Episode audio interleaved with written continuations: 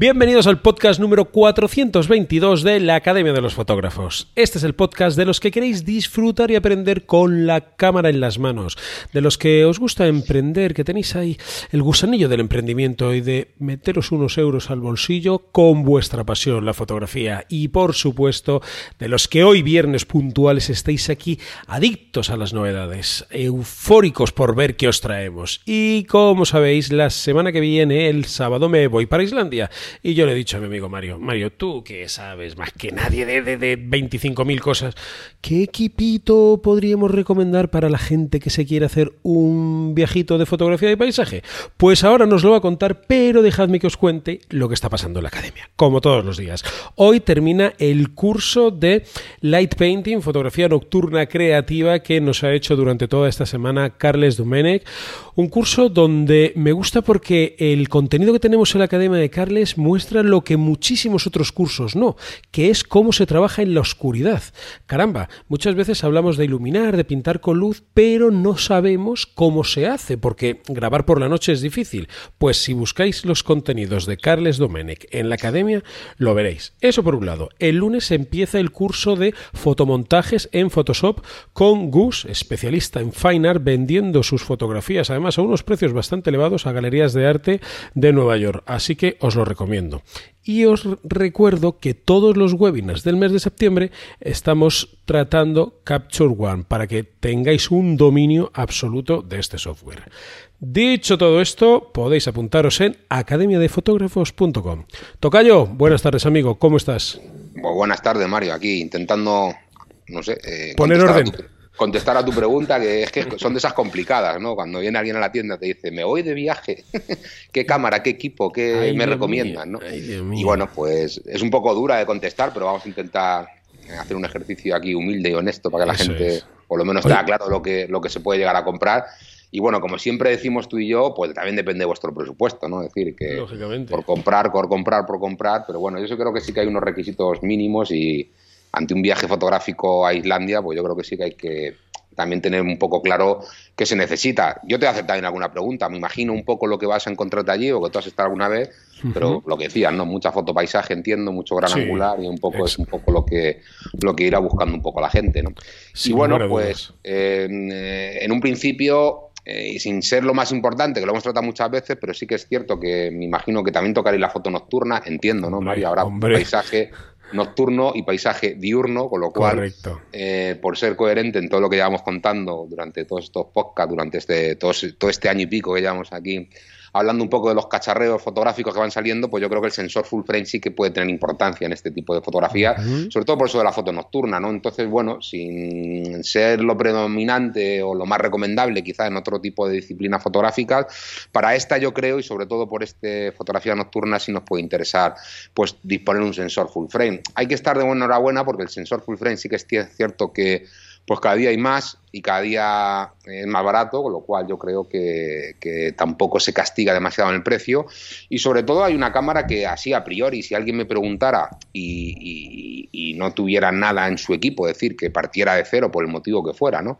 porque viniera de un equipo de cámaras compactas o híbridas y quisiera una reflex ya un poquito más seria, pues quizá la Sony A7 III, pues Sabía que, lo ibas, sabía que lo ibas a decir. Es que, es que la que es, Mario, porque realmente, mira, ahora se añade una cosa, que hay un plan renove que está durante este mes de septiembre, Sí. que a su precio, que ya era bueno de por sí, estamos hablando de un precio de 1.900 euros, pues se le arriman otros 200 euros. Esto con que nos digáis un número de serie de tu vieja cámara, te vamos a aplicar el renove, o sea que es prácticamente Ah, un descuento directo. Y se queda en 1.700 euros. Entonces, si analizas el sensor que tiene la cámara, lo mucho que hemos hablado de ella y lo mucho que habla la gente, porque bueno, son muchas las unidades vendidas que funcionan pues francamente bien y con un eh, éxito total, atronador de ventas, ¿no?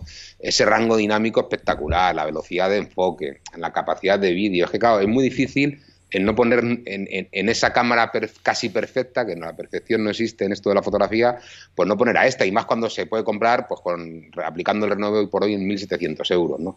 Esto también, Mario, podemos adelantar que quizás sea ya el preludio, ahora sí que sí, de que se confirme en esa rumorología de que la A74 pues está ahí al llegar. Yo no sé nada oficialmente, pero mm, por mi olfato ese que tengo, creo.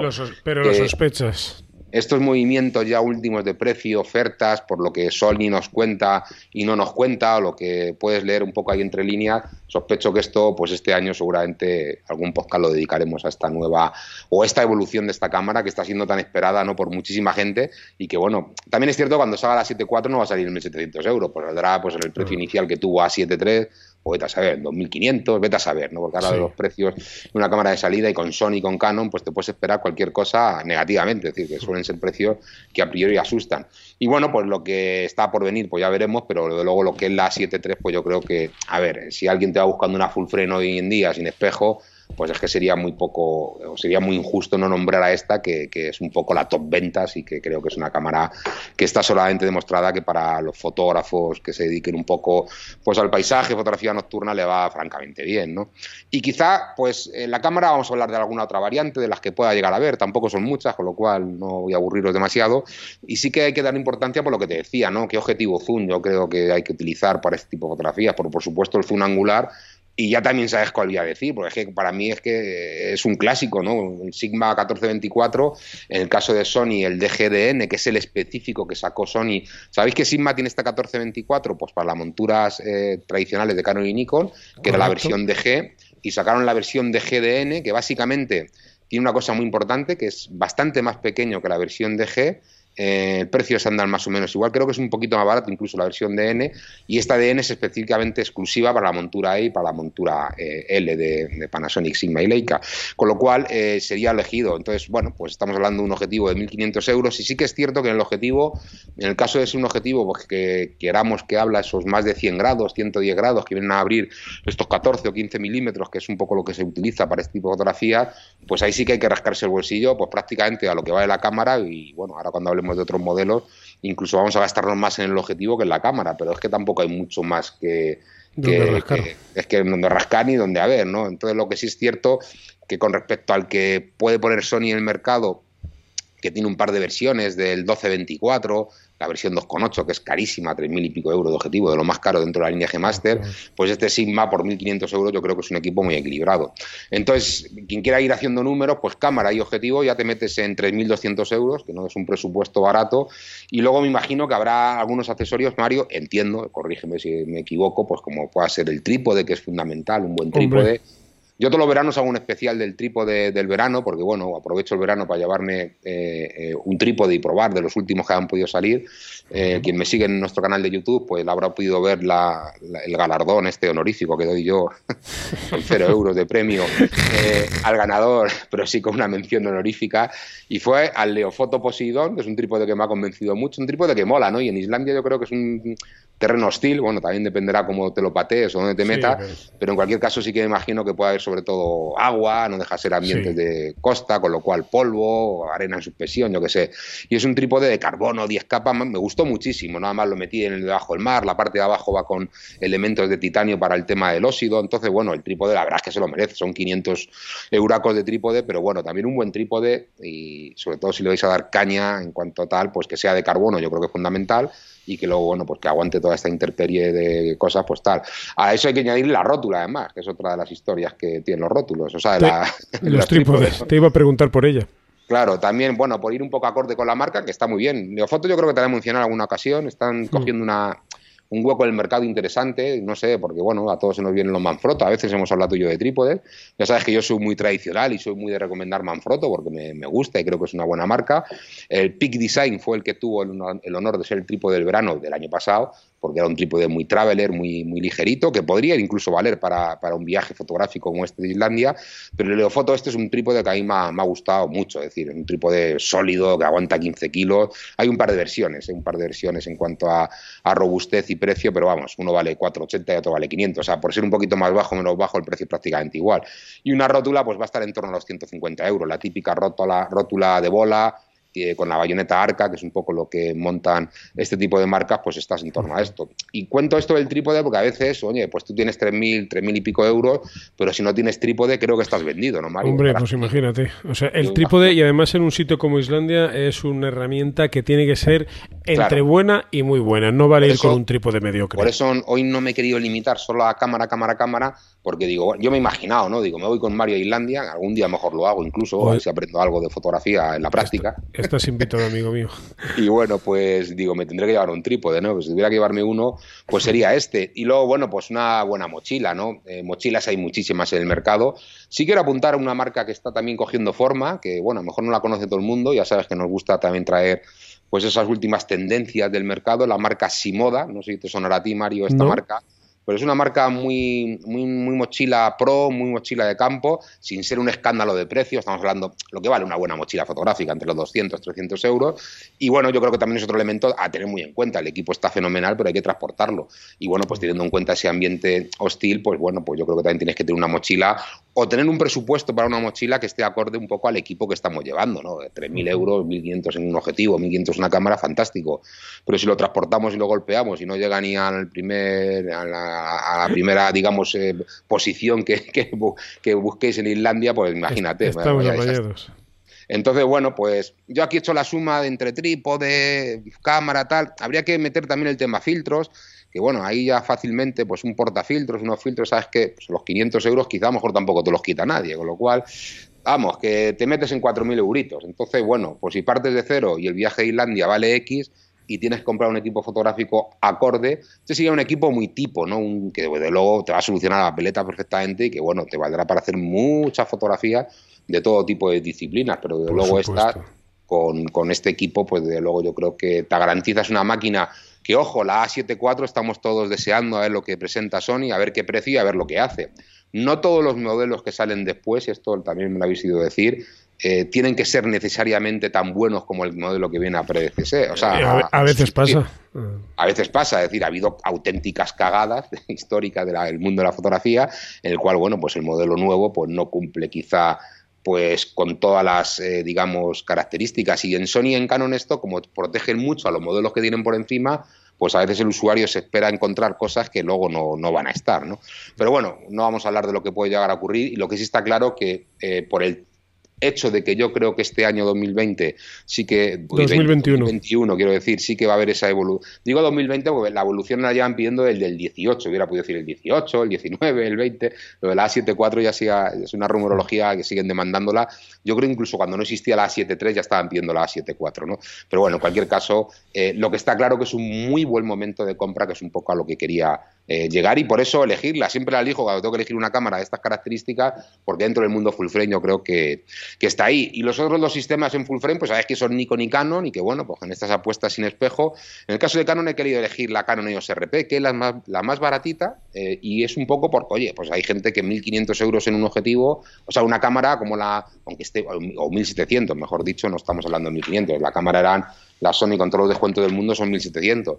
La EOS RP, ten en cuenta que vale eh, 1.000 euros, un poco más de 1.000 euros, y no deja de ser una cámara interesante, porque no deja de ser una cámara también con el formato sensor 24x36, que tiene la misma resolución, incluso un poquito más, son 26 millones de píxeles con respecto a los 24 de Sony, pero que sea una cámara muy apta para esto, porque bueno, es un sensor eh, potente, con buena resolución, que tiene una correcta velocidad de enfoque, una actualización de firmware y con la última instalada y con el Dual Pixel CMOS, pues yo creo que Canon ha hecho un gran avance en estas cámaras y quizá no enfoquen tan rápido como la, como la, Sony, pero bueno, para un paisaje imagino que tampoco será una de las características eh, que vaya Lo puedes jurar, efectivamente. Mira, y esa Canon EOS RP, ¿qué objetivo le ponemos?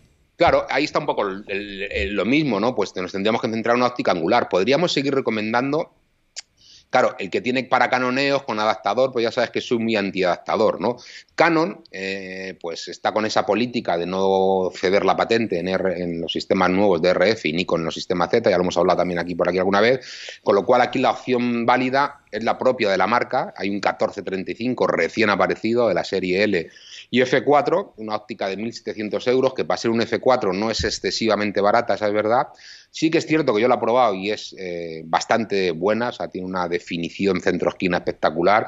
Y bueno, no deja ser una serie L de Canon, que yo siempre que esto creo que es garantía de un buen rendimiento. Y aquí donde se da ese caso, que bueno, pues que te vas a 1.700 euros, es decir, te vas a gastar bastante más dinero en el objetivo que en lo que es la, cámara. Pero bueno, un objetivo zoom angular que yo creo que sí es necesario para los que sois amantes de la fotografía del paisaje, pues yo creo que es un objetivo que al final vais a tener que, terminar comprando. Es decir, luego es un objetivo que está muy de moda por esto de utilizarlo también en el mundo vídeo, no digamos para, yo ahora estoy con un 12-24, que es la óptica gran angular, pues que cuando te montas aquí en un set tipo twist para lo que hacemos en directo los jueves y tal, o cualquier vídeo de YouTube, pues ahora tiendes a utilizar muchas estas angulares no solo para el paisaje, sino para grabarte a ti mismo, para hacer este tipo de directos o de podcast o lo que te estés autograbando, para crear tu contenido, sea lo que sea. ¿no? Entonces son objetivos que, bueno, son caros, pero, insisto, tener 110 grados de apertura en una óptica eh, que tiene que cubrir un sensor de 24 x 36, pues Repíteme la focal, porfa. 1435, es un 1435 F4 de la serie L. Eh, insisto que es un objetivo caro, pero muy bueno. O sea, en cuanto a rendimiento, no tiene nada que, envidiar a ninguna otra, a ninguna otra, digamos, incluso al 2,8 que tiene la propia marca. Tiene una cosa que para los zunes angulares mola, ¿no? Que tenga un diámetro de filtro 77. Quizá en 14 milímetros con filtro redondo podríais tener el problema del viñeteo. Y quizá, pues yo creo que aquí la recomendación seria, pues es irte a esa eh, marca de nuestros amigos de Lucroy, por ejemplo, Mario, que tú eh, conoces bien y que, bueno, pues yo creo que los filtros cuadrados, si te quieres meter un poco ya en el ámbito más profesional o tener unos filtros serias, pues yo qué sé, esos 300, 400, 500 euros, dependerá un poco eh, lo que os queráis comprar en cuanto a número de filtros, pero ya sabéis que el sistema pues consiste en un portafiltros, en el, en el aro que conecta el objetivo al propio o el sistema, porque a veces no es con aro, a los filtros y luego comparte uno o dos filtros. Pueden ser los degradados. Ahí tú, Mario, nos podrás decir los que sí, Bueno. pues principalmente un filtro neutro de 6 o 10 pasos y luego yo llevaría un degradado de 4 y un inverso de 3. Para mí esa es la combinación perfecta. El lunes que viene voy a publicar un, un podcast con David sobre el qué llevo en la mochila y voy a dar detalles de todo el equipo. Sí, esto de los filtros, em, aparte, mira, lo de Lucroy tengo ganas de volver a retomarlo porque los vendemos en Fotografiarte, pero sí que es cierto que los tenemos aparcados en la web y mucha gente pues no lo conoce, ¿no? Porque no los vende, pero sí lo vendemos. Pero sí que es cierto que es una marca que sobre todo para pues para este tipo eh, de situaciones un poquito más, eh, que más exigente, donde quieran más calidad, pues yo creo que estos filtros cuadrados a, a, larga es que además te van a salir baratos, porque si luego cambias de óptica o lo quieres utilizar, tener este sistema te van a valer para otro tipo de, de, de, de ópticas, objetivos que te vas comprando, simplemente cambiando lo que es el anillo de, conexión. ¿no? Correcto. Y luego, pues en Nikon, pues tenemos la Z5, que también sabes que la suelo elegir. Pasa que la, la Z5 de Nikon ahora mismo son 1.500 euros, y coño, pues me dices, entre una Z5 y una Sony A7 III, pues por el concepto que tiene Sony, por la cantidad de objetivos que tiene Sony, ya no solo en Sony, sino en Sigma, pues me, quizá me quedaría antes con la Sony A7 III, porque la Canon está muy bien porque no dejan de ser partes de 1000 euros de cámara con lo cual pues, pues, ya estás bajando un 15% a la suma de cámara y objetivo, ¿no? Y bueno, pues para presupuestos más apretadillo, pues digamos, no pasa de los 3.000 euros y bueno, pues podría ser un poco el, este.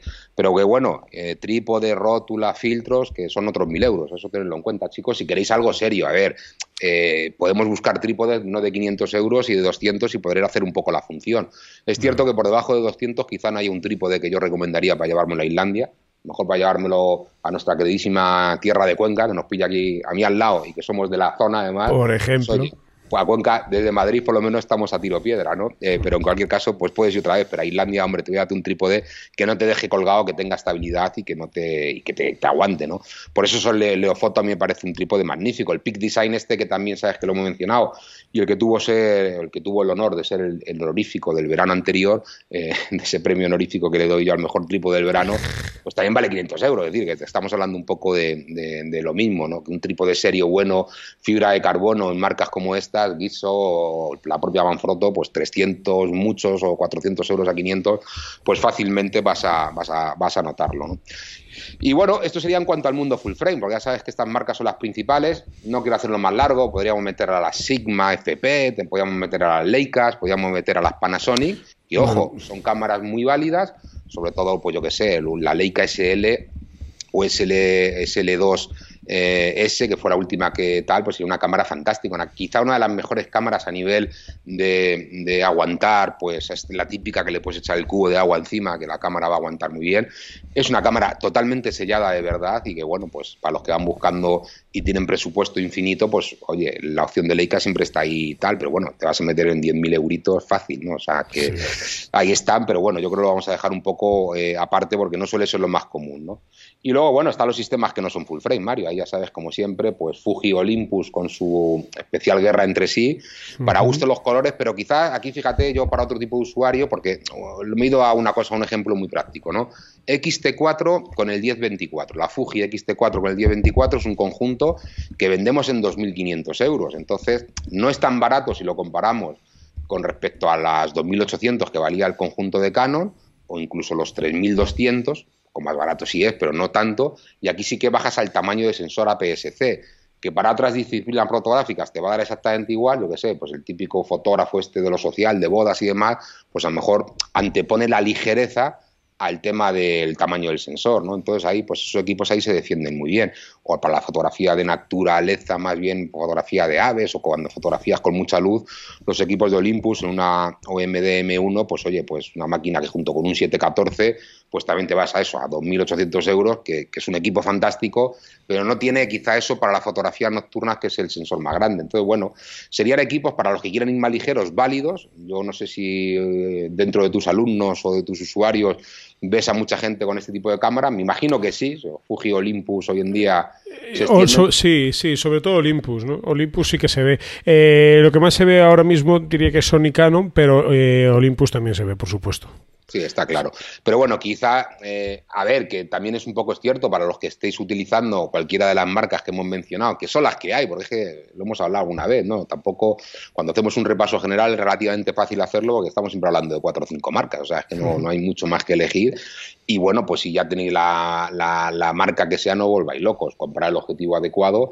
Cualquiera de los que hemos nombrado, en cuanto al Sigma, al Canon, al Nikon, pues hombre, hay ópticas muy, muy interesantes y que sea un zoom angular, que sí que es cierto que siempre os va a doler un poquito bolsillo en cuanto a que esos 1.500 euros, pues casi el full frame no va a bajar de ellos. y el sistema, en, sistemas APS-C o micro cuatro tercios, pues son ópticas de mil o mil y pico euros, es decir, que tampoco son, son, son baratas, ¿no?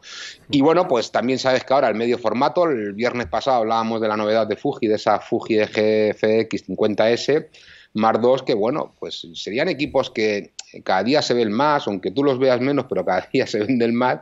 Y yo creo que Fuji tiene esa apuesta que decíamos el viernes pasado de popularizar mucho el medio formato, esa hoja de ruta que repasábamos de más objetivos y más y más y más eh, para hacer una, un amplio abanico y bueno, pues ten en cuenta que la GFX 50 con un 23 milímetros eso equivaldría a tener pues una cámara, un sensor enorme de 33 x 44 de 50 millones de píxeles, o sea, muy grande en cuanto al formato 1,7 veces más grande que un full frame para, cuantificarlo y que equivaldría ese, 10, ese 23 milímetros a un 18 milímetros. O sea, no es un zoom angular, en este caso estamos hablando de un objetivo angular a seca, pero bueno, es un equipito, fíjate, en 6.800 euros, que para ser lo que es, pues es realmente pues interesante. Y yo creo que el amante de paisaje y naturaleza eh, históricamente, cuando las cámaras eran de película, utilizaba mucho cámaras de medio formato porque era un poco la que conseguía esa máxima calidad ¿no? en cuanto al negativo grande o diapositiva grande. Y ahora en el digital, pues yo creo que Hassel ha hecho, Hassel ha hecho un gran esfuerzo en popularizar también a precio de Hassel, eso sí.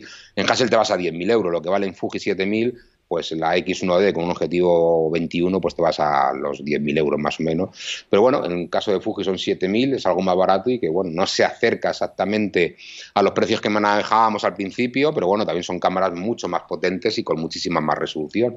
Y esos mega adictos a la ultra resolución, que a, nivel de hacer zoom con una cámara de estas en tu ordenador sigas viendo detalle, detalle, detalle de aquel arbolito lejano que estaba en tu foto de paisaje, pues con una cámara de medio formato de estas características, pues lo vas a conseguir. ¿No? O sea, que es un poco lo que lo que he podido resumir, Mario. No sé lo que te pues parecerá. si es mucho poco, podemos seguir hablando. Porque poder es, correcto, es correcto. hay, un detalle. Sí. Hay un detalle que me preguntan y digo, yo se lo voy a decir a Mario que seguro que él tiene más cosas en, la tienda que yo en mi cabeza. Huele, huele a encerrona esto, chicos. No, que va, es, es, es, fácil, es fácil. La gente está preocupada por el mantenimiento del equipo allí, es decir, oye, ¿Cómo lo limpio? ¿Qué me llevo? ¿Qué, qué, qué debo comprar para poder limpiar mi equipo? Pues si estoy en condiciones de mucha humedad, si se me va a mojar, si qué sé yo, estoy con guantes ahí que a lo mejor, bueno, pues el trato a la cámara no es el habitual, ¿no? Sí, bueno, ahí está claro, cuando se trabaja en esos ambientes más hostiles, pues te puedes encontrar un poco de todo, ¿no? Siempre, a ver, eh, hay unos equipos de limpieza de la marca Zeiss, eh, el Zeiss, en la página web mía hay un apartado que donde podéis ver en fotografiarte sistemas de limpieza, seguro que Mario pondrá por aquí los, los links luego para que lo tengáis más claro, pero en cualquier caso, eh, en accesorios de cámara, limpieza o algo así pone, lo estoy mirando aquí según estoy hablando con vosotros, pero en cualquier caso, sí, sistemas de limpieza. Em, en cuanto a a, lo que es el típico kit de mantenimiento, estoy leyéndolo exactamente, 6 kit de limpieza objetivo. es de la propia marca Zeiss, donde viene, pues mira, lo básico e imprescindible, que es la gamucita para poder limpiar las lentes, esta que es totalmente sin pelo, aséptica y que, bueno, funciona con un poquito de BAU, pues ahí te podría limpiar la lente y dejarla inmaculada. Eh, viene un spray, porque ya si en un momento dado tú le pones o te cae una gota de agua porque está lloviendo o pones un dedo sin querer delante del objetivo, eso con el BAU y con la valletita no se suele limpiar y necesitas de un líquido. Nunca echar el líquido directamente al, objetivo, echarlo al pañito y lo limpiáis. Eh, vienen unos tisús también de usar y tirar Viene la típica pera, que ya sabéis que en un momento dado, eh, pues para limpiar el sensor, no conviene soplar al sensor nunca con nuestra propia boca, porque esto puede salpicar. Pero bueno, yo lo, habrás visto a más de uno. Le puedes dejar ahí. Y, poner el dedo para quitar la mota, y bueno, pues, quitar cristasol, tampoco. Entonces, a ver, eh, el kit este de limpieza son 29 euros y chico, pues yo creo que tienes viene una especie de estuchito y lo que es el mantenimiento externo, viene incluso un cepillito para limpiar la cámara y tal. Tampoco hay que obsesionarse mucho, ¿no? Si te cae algo de agua, chico, pues se limpia y punto, o sea, tampoco tal. Llevar las típicas sales estas que vienen con los equipos electrónicos, pues en tu bolsa, llevar un par, de digo, el silicato este que suele venir. Esto siempre absorbe un poquito la humedad y bueno, pues vais a estar espontáneamente allí, no vais a estar eh, seis meses, el equipo seis meses puede coger mucha humedad, pero si tenéis un bolsita hasta de sales, yo creo que es algo muy recomendable. Decía lo de la mochila, la Simoda esta es una de ellas, pero mochilas buenas, mochilas que estén protegidas, que tengan un interior pues bastante aislado del exterior, yo creo que esto es lo que mejor puede llegar a proteger el equipo, por supuesto para los golpes también, y luego pues para el tema del sensor, en este mismo apartado de limpieza, pues yo me llevaría los típicos bastoncillos de Green Clean. Esto, ya sabéis que el tema de, los, de la limpieza del sensor es una cosa que, bueno, está pensada para que lo hagáis vosotros mismos. Eh, yo creo que ya esto se ha quitado un poco el pánico inicial que había hace tiempo de, limpiar el sensor. Ya casi todo el mundo a nivel aficionado se lo limpia por sí solo. Y bueno, también hay un kit donde viene un aire comprimido. Yo esto a lo mejor allí no me lo llevaría. Sí que me llevaría mejor, pues yo que sé, cinco o seis bastoncillos del que viene mojado y seco, el cual, pues oye, pues en un momento dado, si tiene la desgracia que el sensor se ensucia, es que, a ver, yo mira, está todo el verano eh, por no tener bastoncillos en Cádiz, donde sabes que hemos estado tal, y tenía una cámara por ahí que, claro, que pues cada foto que hacía, pues es que estaba la mierda del sensor. O sea, una mancha del sensor que se puede meter en cualquier momento. Claro, todo eso es editable, se puede retocar, pero la cantidad de trabajo que te quita el, poderlo tenerlo limpio. Pero bueno, yo te diría esto, o sea, para lo que es el mantenimiento de la cámara objetivo, el kit de Face, y para lo que es la la limpieza del sensor, pues un kit de estos de Green Clean de, de que vienen tres limpiadores mojados o cuatro, creo que son, algo así, y cuatro sí, son de cuatro por lo que estoy viendo aquí, pues un poco, eso vale 20 euros, es decir, que yo creo que por 50 euros estás teniendo tu kit de limpieza y luego, bueno, pues protegerlo de la, de la humedad con, con, las sales estas que os digo que es la mejor manera de protegerlo, o sea, no, no hay, yo en mis consejos no hay mucho más que tampoco que, que argumentar ahí. Perfecto. Pues amigo Mario, tomado nota de todo, dejado enlaces en la descripción del programa y nada, pues como siempre, si la gente tiene dudas, aquí estamos para resolverlas. y bueno, pues opciones en formato completo, opciones en APS-C, la estrella, la Sony A7, la Sony A73, que es, la cámara que te tiene a ti el corazón conquistado. Bueno, no, no, no, no, este, no especialmente, una cámara que no te creas que al principio la cogí incluso un poco de manía, ¿no? Porque mucha gente la compraba porque la había comprado el vecino, a mí eso me da mucha rabia ¿no? Comprar las cosas sin criterio, sabes que es la cosa que más rabia me da, ¿no? Vengo a comprar lo que me ha dicho mi vecino, he leído a no sé quién que es muy buena, pero coño, a lo mejor tú no necesitas esa cámara para nada y necesitas otra. pero bueno, que a ver, no hay que negar lo que es bueno, o sea, buena es y que buena crítica tiene, pero algo será, coño, o sea, que claro que sí.